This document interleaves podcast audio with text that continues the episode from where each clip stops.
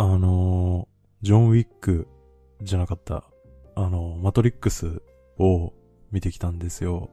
なので、今回はその感想と、あとはやっぱり今作の感想を語るにあたって、過去の3作品の話もせざるを得ないと思うので、その話もちょっと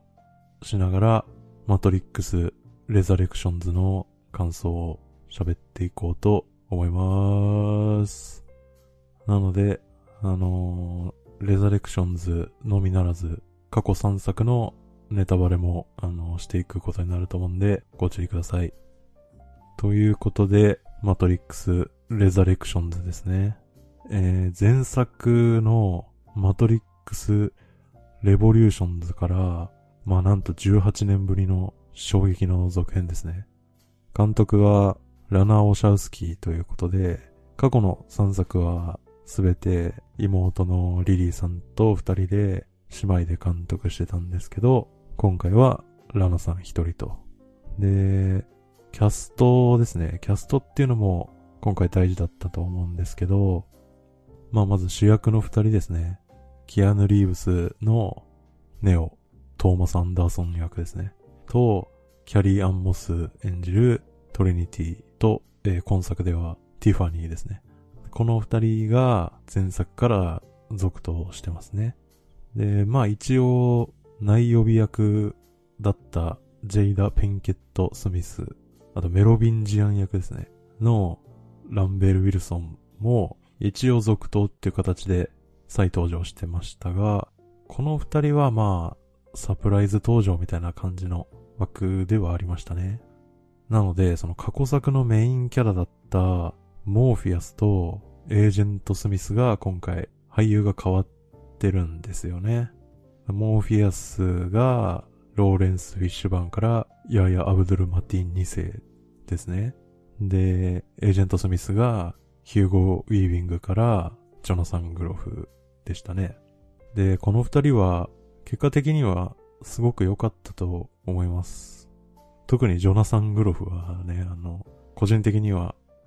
この前、ハミルトンってミュージカルのジョージ三世役で見たばかりなので、おっとか思いましたけどね。お、歌うかとか思いましたけど。あの、がっつり、エージェント・スミスやっててよかったですね。ミスター・アンダーソンって、あそこよかったですね。まあまあ良かったんですけど、まあこの辺が過去作から引き続き登場したキャラクターたちですね。で、今作から登場した新キャラもおり、今作の、ま、話が始まる発端というか、もう一度ネオを目覚めさせるために、あの、ネオを導いていくバックス。これ演じたのがジェシカ・ヘンウィックでしたね。とか、あとは今回の黒幕だったアナリストですね。で、演じたのはニール・パドリック・ハリスでしたけど、まあ、この辺の新キャラクターも非常にキャラも立ってて、そのネオとトリニティの圧倒的な存在感に負けることなく、非常に魅力的なキャラクターたちでしたね。ってな感じで、まあ、ちょっとキャストの話をしすぎましたが、このレザレクションズがですね、まあ、結局どんな話だったかっていうと、えー、その細かいストーリーラインはですね、その今回のモーフィアスが前作と違ってどうとか、モーダルがどうこうみたいな。そういうのは、まあ、多分、ウィキペディアとか見れば、あの、載ってるんで、その細かいとこじゃなくて、超ざっくり言うと、過去のマトリックスシリーズ3作品を通して、そのトーマス・アンダーソン君がネオとして、その救世主として、彼が自らの命を犠牲に人類を救ったって思われてたんですけど、実は解決できてなくて、で、結局その人類と機械の争いみたいなのは続いていたと。で、じゃあ今度はどうするのかってことで、もう一回ネオは目覚めて、その、現実世界とマトリックス世界を行き来することになるが、その結果、えー今回ネオがどう世界を救うのかで、もっと言うと、本当の救世主とは誰だったのかみたいな。こととか、そして人類を救うために救うべきこととは何だったのかみたいなことを再度問い直して新たな回答を提示してみせるっていうような映画でしたね。まあなので当たり前ではあるんですけど、今作はやっぱりその過去の3作品がどういう映画で、で、それに対して今作のレザレクションズっていうのが、それらに対してどう向き合ったかっていう。なので、過去3作をしっかり踏まえて見るべき映画だなっていうのは、すごく思うんで、なのでまあ、マトリックスシリーズ、過去の3作品が、どういう映画だったかっていうのを、ちょっと軽くおさらいしたいかなと思います。で、記念すべき1作目が、まあ、その名も、マトリックスですね。で、1999年公開の SF アクション大作ですね。で、映画史というか、まあ、文化史に残るような一作ですよね。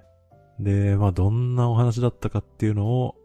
ものすごくざっくり言うと、今で言うあれですよね。ナロー小説ですよね。っていうのは、あの、さすがに雑すぎるかなと思いますけど、まあでも実際、そうですよね。えー、っと、その主人公のトーマス・アンダーソン君は、表の顔はプログラマーとして働くしがないサラリーマンですね。で、毎日のように寝坊して、で、上司に呼び出されて、真面目に働くか、会社を辞めるか、どっちか決めろとか言われてね。まあ、そんなこと言われちゃう、まあ、お兄ちゃんですよね。でもそんな彼には、裏の顔があって、ネオという名前で活動する天才ハッカーであるっていうんですね。で、すると、ある日ですよ。自宅のパソコンに、目を覚ませネオと。マトリックスが見ている。白いウサギを追えと。まあ、そんなことを言われてですね。白いウサギを追った結果、その結果トリニティという謎の女性に出会いますね。で、まあ、さらにその彼女についていくと、こう、背中のすごい高い位置で腕組んで窓の外を見ている、その肩甲骨が非常に柔らかいでおなじみ、モーフィアスというね、これまた謎の男と出会うんですよね。そこで、まあ、この現実と思っている世界は、すべてマトリックスと呼ばれる仮想世界であると。で、本当の現実世界は機械が支配していて、人間はそこでその機械たちのためにエネルギーを生成する資源として栽培されているんだと。そして、トーマス・アンダーソンではなくネオですね。君はこの世界を救う救世主なのだと。ザ・ワンなのだと言われるんですよね。で、まあ、トーマスは、え、ワイがですか？みたいなところから始まり、で、一方で、そのマトリックス内には、エージェントと言われる、まあ、マトリックス内の秩序を守るプログラムがいるんですよね。まあ、要するにそのアンチウイルスソフトみたいな役割ですよね。で、そのエージェントっていう人たちのリーダーが、スミスという男ですよね。彼が、まあ、ネオを排除しようと立ちふさがるわけですよね。その彼がネオに襲いかかるんですけど、まあ、彼は彼で、実はこのマトリックスから解放されたいっていう思惑があり、なので彼は表向きはエージェントとして活動してるんですけど、でもそういう思惑があるので、その現実世界の、まあ、ザイオンっていう人類が暮らす最後の都市と言われている場所ですね。そこに侵入するためのそのアクセスコードっていうものを知りたいって言って、まあ、頑張ってもいるっていうことですね。で、まあそんなスミスとネオが、まあなんやかんやあって、まあトーマス・アンダーソン君が、その救世主として目覚めて終わりっていうのが、マトリックスの一作目でしたね。で、まあ誰もが知っている通り、この一作目っていうのは本当に歴史に名を残す作品になっていて、まあまさに映像革命って言われてますよね。その公開もちょうど20世紀末だったっていうこともあって、まあ、まさに新時代の幕開け的な立ち位置の、まあ、映画ですね。で、まあ、僕の個人的な話になっちゃうんですけど、まあ、僕はギリギリ、その年齢的には、映画館ではちょっと見逃しちゃってるんですよね。その、まあ、99年っていうのは、まあ、まだちっちゃかったんで、映画館で見た映画なんて、そのミュウツーの逆襲しかないですみたいなレベルだったんで、まあマトリックスなんてまだ理解できない年頃だったんですよね。だからもうマトリックスなんてね、言われても、マトリなんですかみたいな。マトリって麻薬取締官ですかみたいな。そんな状況だったんでね。ただまあ、その当時のことでちょっと覚えてるのは、まあ、いとこがですね、ちょうど当時中学生だかなんかで、このマトリックスを映画館で見たらしくですね、このやばい映画を見たっていうね、ことですごい彼が興奮していたのは覚えてますね。まあなんですけど、まあ全然マトリックスを見る機会は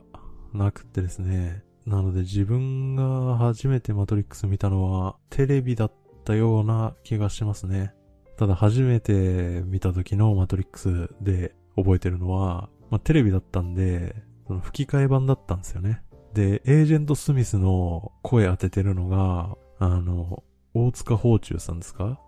だからあの、ジライアの人ですよね。あの、そろそろ行こうかのーって、激闘忍者対戦で言ってるあの人ですよね。っていう、まあ今だとあれですか？鱗滝さんですか？あの声優さんですよね。まあそのあの人の声で、あの、アンダーソンくんっていう声がね、あれがすごいやけに耳に残ってて、まあ、もはやその、エージェント・スミスが、アンダーソンくんって言ってる記憶しかもう残ってないですね。だからそう、ちゃんと真面目にマトリックスシリーズを見たのはもう、レボリューションズまで完結した後に DVD かなんかで見ましたね。っていう、まあまあ、思い出話でした。で、まあそんなことはどうでもよくて、あの、まあさっき映像革命って言いましたが、まあ、何がそんなすごかったかですよね。で、まあ、やっぱり一番は、今回レザレクションズでも何度か、あの、ネタにされてましたけど、まあ、バレットタイムってやつですよね。バレットタイムっていうのは、その被写体の周りを囲むように、円形にこうカメラを、まあ、100台以上とか並べて、で、それぞれ順番にカメラが撮影したものをつなげるってやつですね。で、そうすると、映像内のキャラクターはスローで動いてるんですけど、でもカメラはそのキャラクターたちの動きよりも速く通常の速度で動いてるような映像になるっていうやつですね。このまあ撮影の技法自体は別に大昔からあったんですけど、それをね、こんなアクション映画に持ち込んで、で、ちゃんとそのカメラとカメラの間の、その単純にそのカメラの映像をつなげるだけだと、パラパラ漫画みたいになっちゃうんで、そのカメラとカメラの間のコマを CG で作って、こう自然につなげることで映像が滑らかになってて、で、そのカメラを円形に置いてるから、そのまま撮るだけだと、その各映像に向かい側に置いてあるカメラがずっと映っちゃうんですけど、で、ちゃんとそれを消すために、撮影時はもうすべてグリーンバックにして、まあ、背景にあるカメラをちゃんと消して画面を作り上げるみたいなことをやって、その結果まあ、当時は見たことのない凄まじい映像が繰り広げられたっていうものでしたね。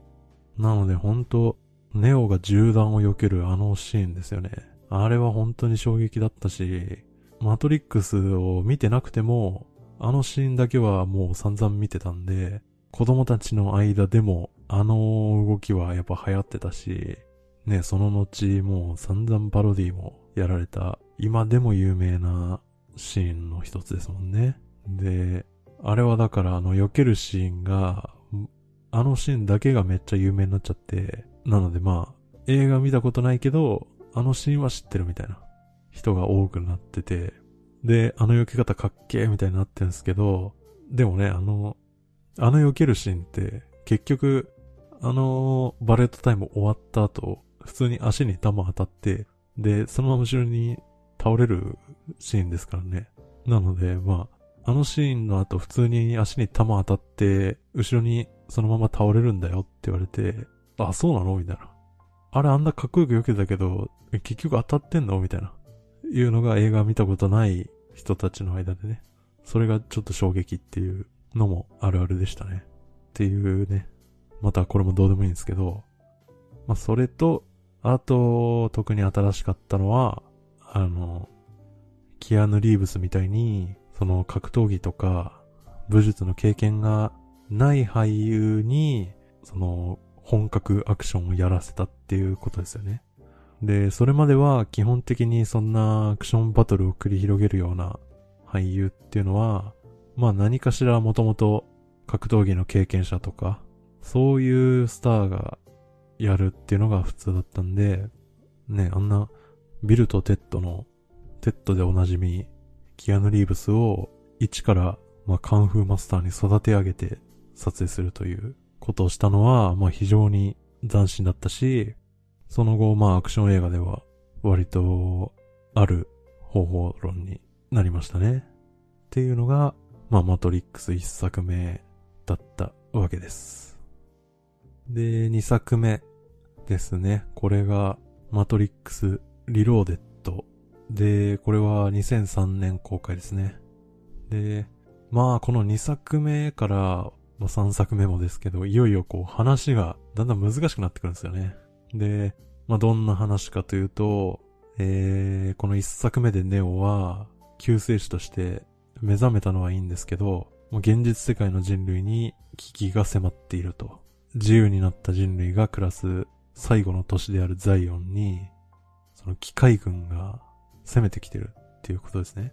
で、まあ、ネオさん救世主なんだから、ちょっとなんとかしてくれっつって。で、ネオは、よしわかったっつって、その預言者っていうね、あの、オラクルさんに、どうしたらいいか聞きに行くと、まあ、そしたら、まあ、人類を救うためには、そのマトリックスのソースに向かう必要があると。で、そのソースに行くためには、キーメーカーっていうおじさんの力を借りなきゃいけなくて、まあだから、暗号解読プログラムみたいな、そういうものですよね。で、そのキーメーカーっておじさんは、今度はメロビンジアンっていう、マトリックス最古のプログラムとかって言われてる、おじさんが、そのキーメーカーを監禁してるから、なのでキーメーカーをメロビンジアンから奪還して、マトリックスのソースに行こうっていう話ですね。っていうのがまあネオのストーリーで、で、一方スミスなんですよね。で、スミスがまあある意味、そのネオたちと強なす形で、一種もう一人の主人公的な感じにちょっとなってきちゃうんですよね。で、スミスは前作でネオに殺されてるんですけど、ただなんかそのソースに返されるみたいなのをなんか拒否して蘇っちゃうんですよね。なので、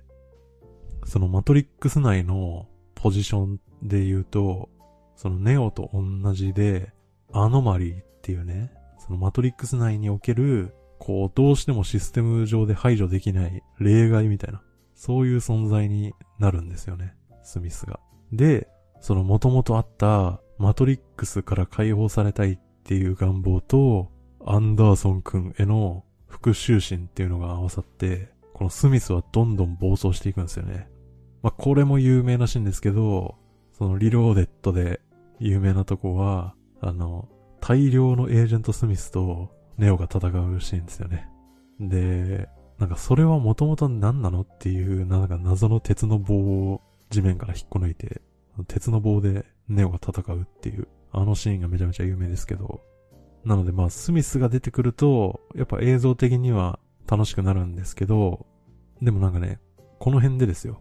結局、このスミスって何なんだっけみたいな。なんか、こいつなんかよくわかんねえな、みたいな。特に初見とかだと、そのなんかいっぱいいるスミスと戦ってんのが楽しいけど、なんかなんでこんないっぱいスミスいんのみたいなのがね、ちょっと初見とかだと、うん、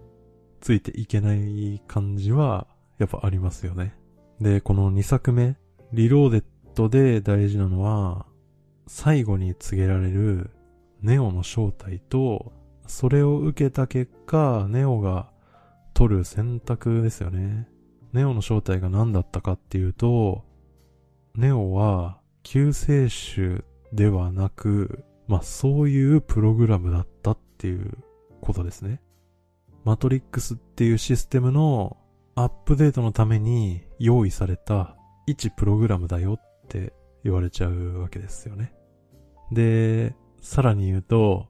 また現実世界にあるザイオンっていう都市も機械側がわざと作らせたものであって、その現実世界に目覚めちゃった人間をそのザイオンっていう、まあ、特定の場所に一箇所に集めておいて、で、そのザイオンを定期的に滅ぼすことで、まあ、ある種リセットするみたいな。で、実は、ネオと同様のプログラムっていうのは、もう過去にもいたよっていうね。で、しかも5人くらいいたよみたいなことを、まあそのソース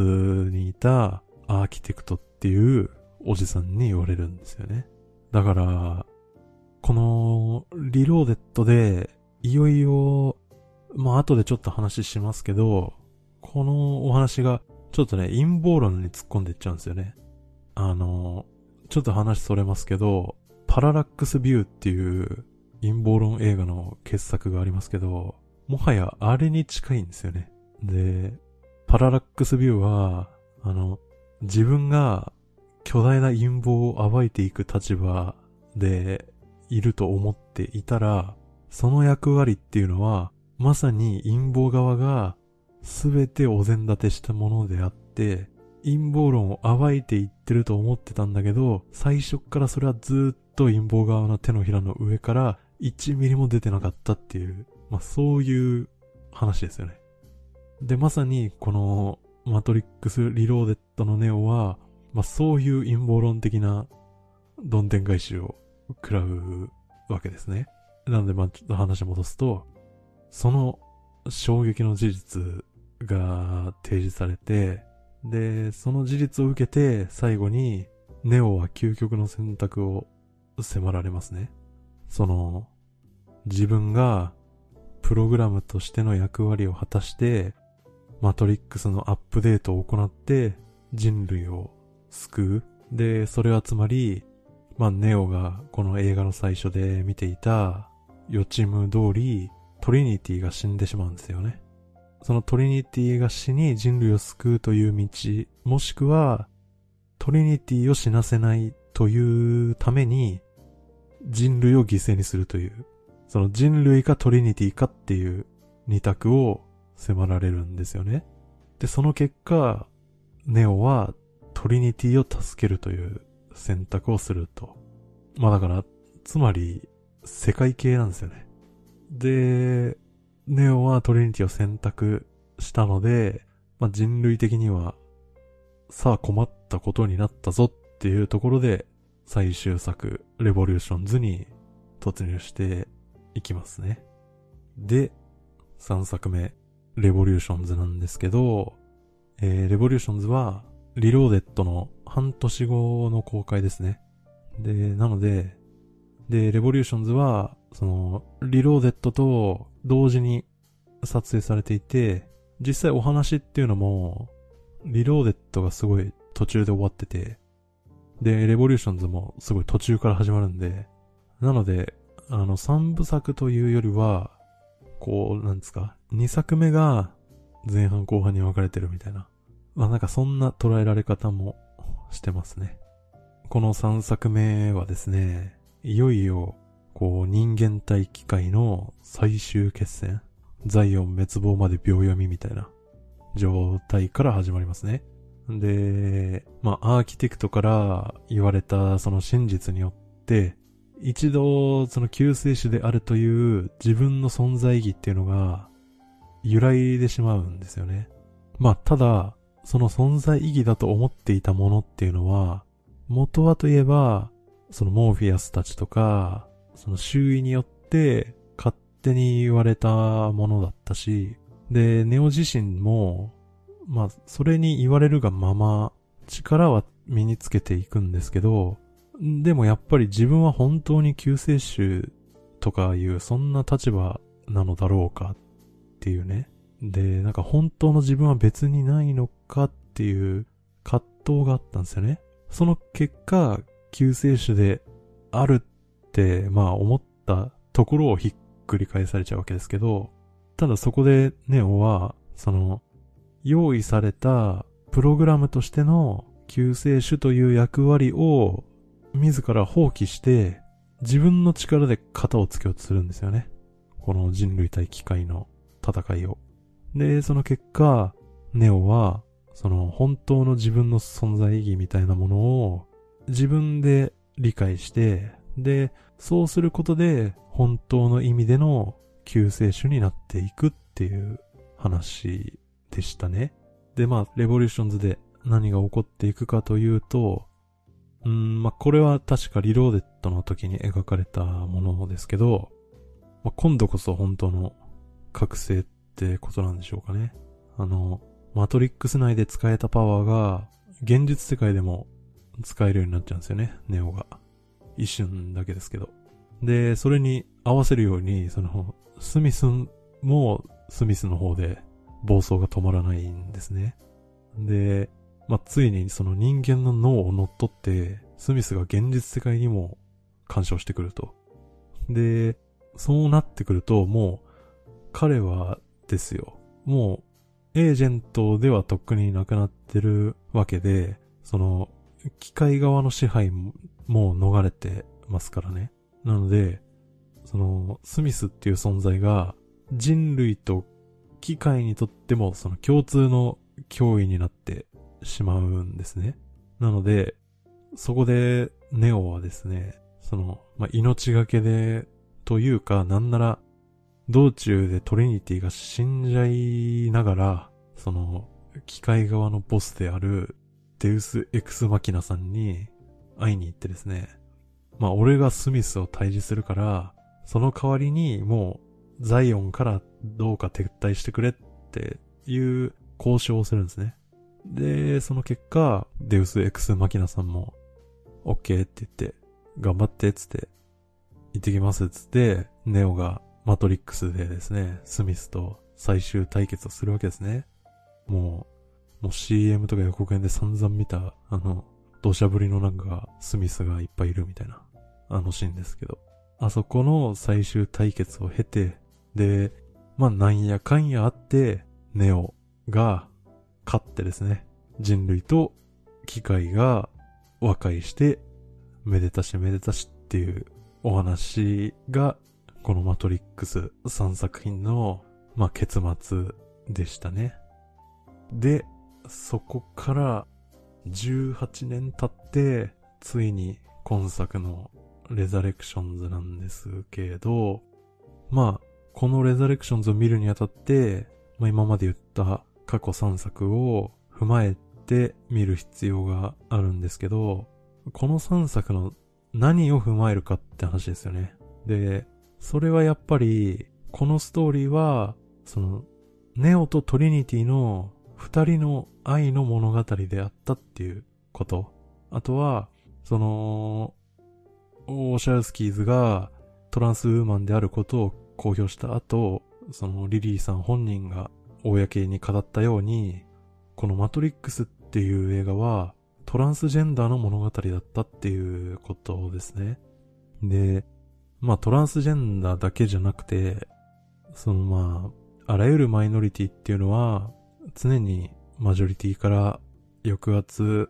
されるわけです。特にトランスジェンダーの人たちは、その外見と内面に大きなギャップがある場合が多いんですよね。なので、まあ、その他のセクシャルマイノリティに比べると、社会に出た時に、その本来の自分を隠して、その仮の姿を演じざるを得ないっていう状況がありますね。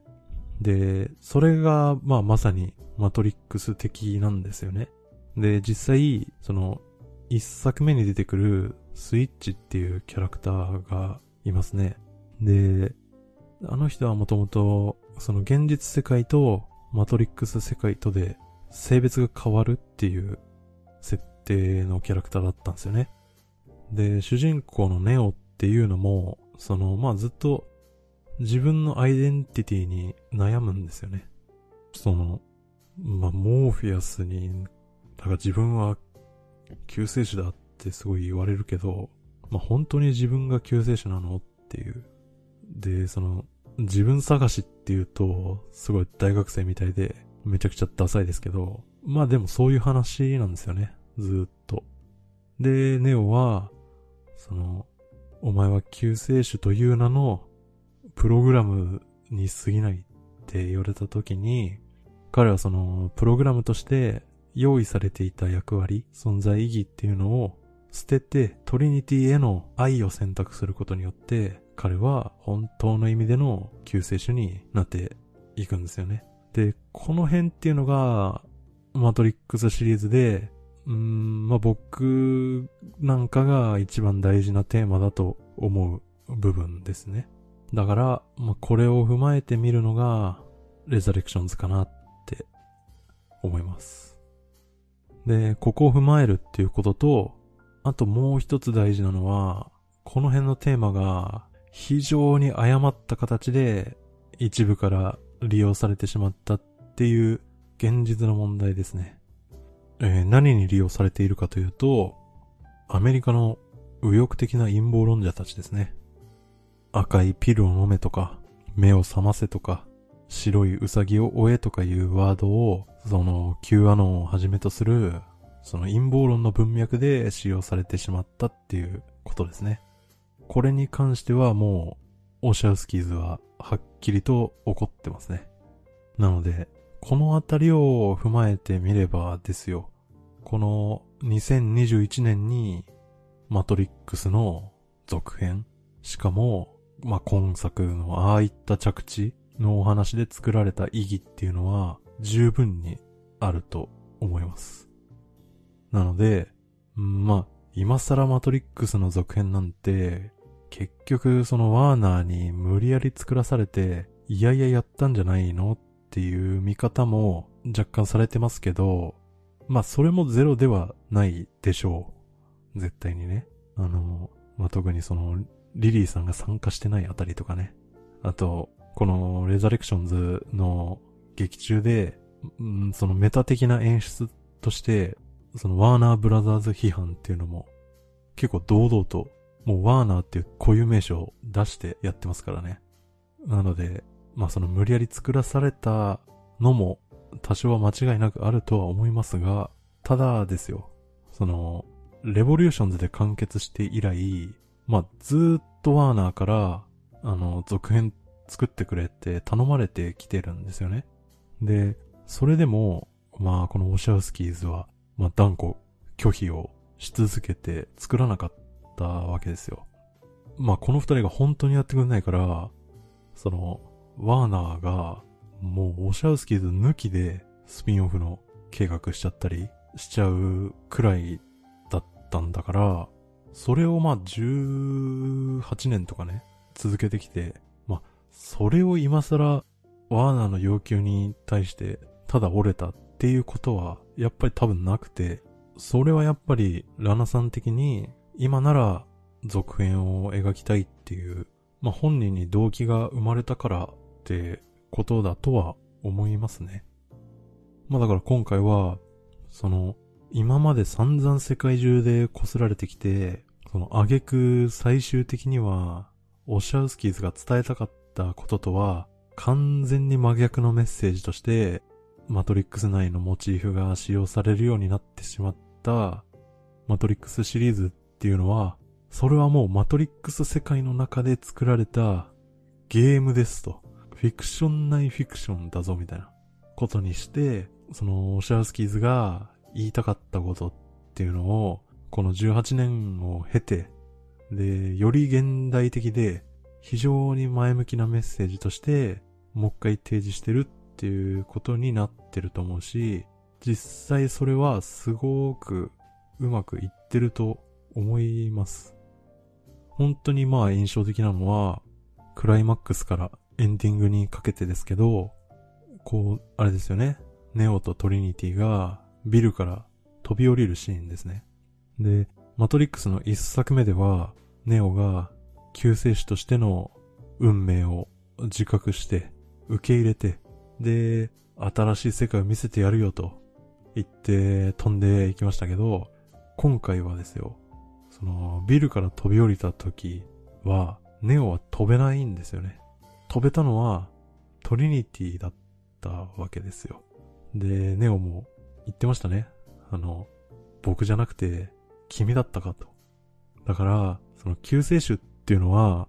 ネオこそが The One だったわけではなくて、まあ、トリニティと二人で救世主というか、まあ、むしろもうトリニティの方が大事だったとまで言えるみたいなことじゃないですか。その、 The One なんていねえってことですよね。結局、そのネオ一人だけが救世主だと思って、ね、命を犠牲にして救ったと思ってた世界っていうのはもう、実際にはうまくいってなかったわけですからね。っていう、だからやっぱこの、この着地ですよね。で、あとは、あの、マトリックス世界で、ネオたちに襲いかかる敵っていうのも、表現が変わってて、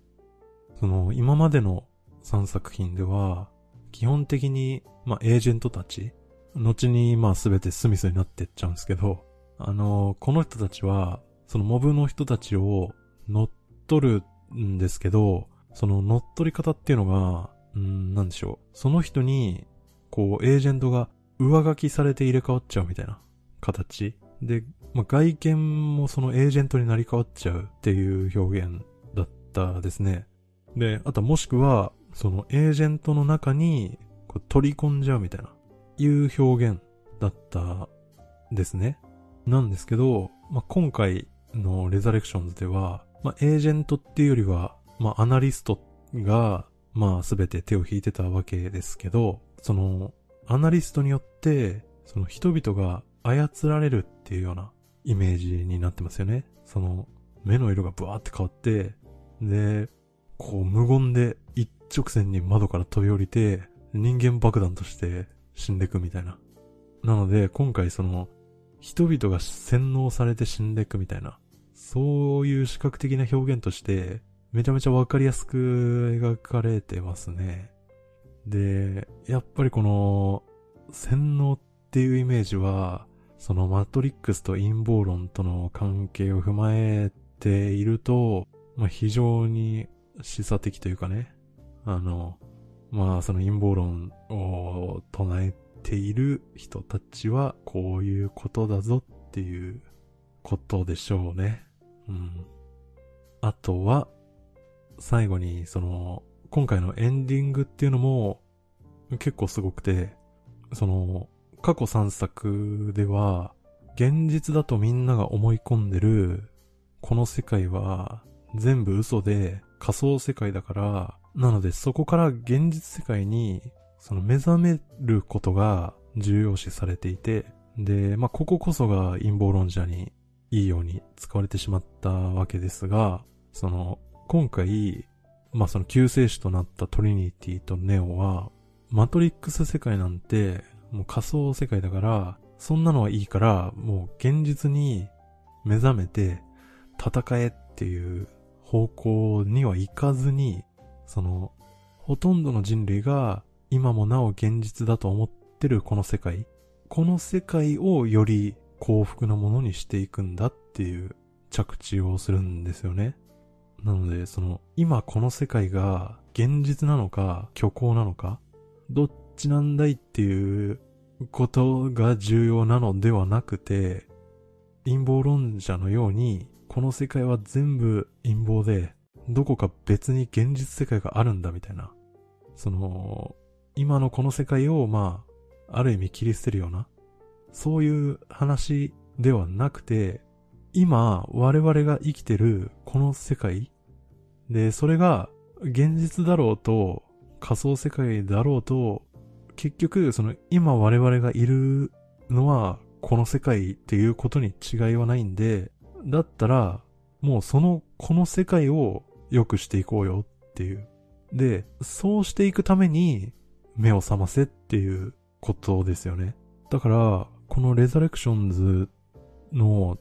結末っていうのは、これまでの3作品を踏まえた上で、そこからちゃんと一歩先に行った非常に真っ当なメッセージだったと思うし、それはもう単なる打算的な過去のヒット作の続編っていうのとは、やっぱり一線を画してるんじゃないかなって思います。まあ、ただ、あの、否定派の意見というか、あの、こういうとこいまいちじゃないっていう部分もあるのはわかります。特に、あの、アクションが、あの、なんか、どのシーンもやたらカメラが近くて、カット割りも細かくて、画面の揺れもすごいから、まあちょっと正直見づらいっていうのは、僕も感じましたね。で、あとは、あの、今回のネオは、基本的に防御ばっかりなんですよね。で、戦いに対しても、あんまりこう余裕がない感じなんで、その、過去作でのネオのあのイメージを期待していると、いまいち煮え切らないって印象にはなるかもしれないですね。で、この辺のその賛否の分かれ方っていうのは、うーん、その観客一人一人の中で、多分そのマトリックスっていう作品を、そのトランスジェンダーの物語、そのオシャウスキーズの内面というか価値観が現れた作品っていうことに重きを置いている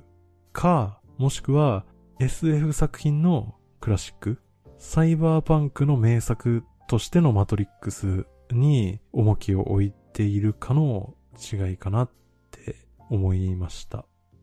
で、実際は両者どちらの側面もまあ兼ね備えていて、まあだからマトリックスは名作だと思うんですけど、その観客一人一人がまあ個人的にどっちを重視してるかっていう話だと思いましたね。だから今回そのサイバーパンクの名作、SF アクション対策の部分っていうのを一番に期待した人は、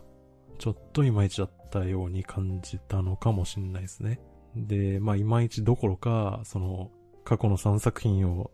かなり相対化したあのメタ的な表現に溢れる序盤とか、あとはその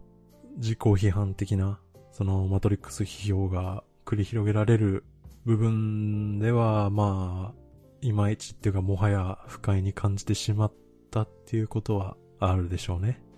だから、否定派の中では結構ね、その、怒り気味の批評とか感想っていうのも割とありますからね。なので、まあまあ、でも賛否が分かれて物議を醸す映画って、まあ大抵いい映画ですからね。それでいいんでしょう。ということで、今作はまあ、本当日本もアメリカ、本国もかなり賛否分かれてる感じですけど、まあ僕はかなりグッときた肯定派ですね。なのでまあさっき言った通り、本当18年越しに続編が作られた意味っていうのもちゃんとあると思ったし、18年越しに作るあの3作品の続編としては、まあこれ以上はないんじゃないかなって気はしましたね。なので、まあ僕はすごく良かったなと思いました。そんなとこっすかね。では、また次回。さよなら。